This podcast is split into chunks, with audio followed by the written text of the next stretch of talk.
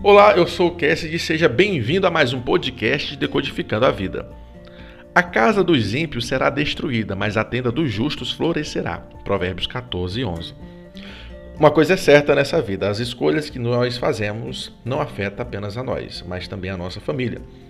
Por eu ser filho de pastor, sempre eu tive uma noção que se eu pisasse na bola, meus pais seriam prejudicados de alguma forma. Eu cresci me aventurando na adolescência, comedido e alerta por causa do amor que eu tinha pelos meus pais e por sua reputação. Não fui eu que inventei a regra do jogo. As coisas são assim na nossa vida. O que você faz afeta a sua família. A minha noção, ela se intensificou ainda mais quando eu casei e agora tenho minha própria família. Hoje, minhas decisões afetam desde a minha filha até os meus pais.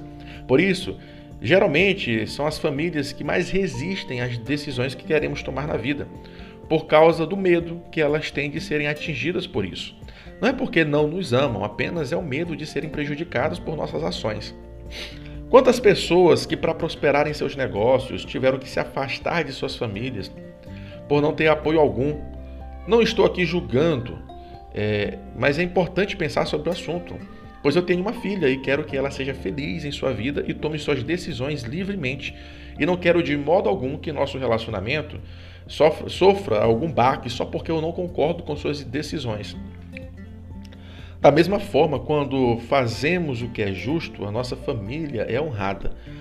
Quantos pais não, não louvam seus filhos por tirarem notas boas ou vencerem alguma competição e ficam orgulhosos? Muitos daqueles também ficam felizes da vida quando verem seus filhos prosperando na vida e vencendo. Por mais que desejássemos que as nossas decisões afetassem apenas a nós mesmos, não é assim que funciona.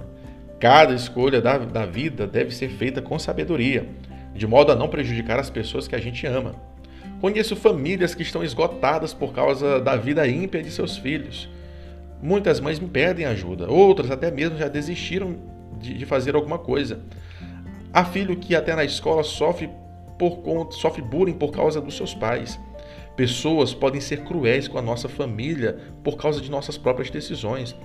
É triste saber também ter mães que estão perdendo móveis de sua casa, que sofreram tanto tempo para comprar ou para pagar, para traficantes que estão que seus filhos estão em dívida. Infelizmente, essa é a realidade de muitas famílias. O código aqui é o seguinte: seja prudente e responsável em suas decisões.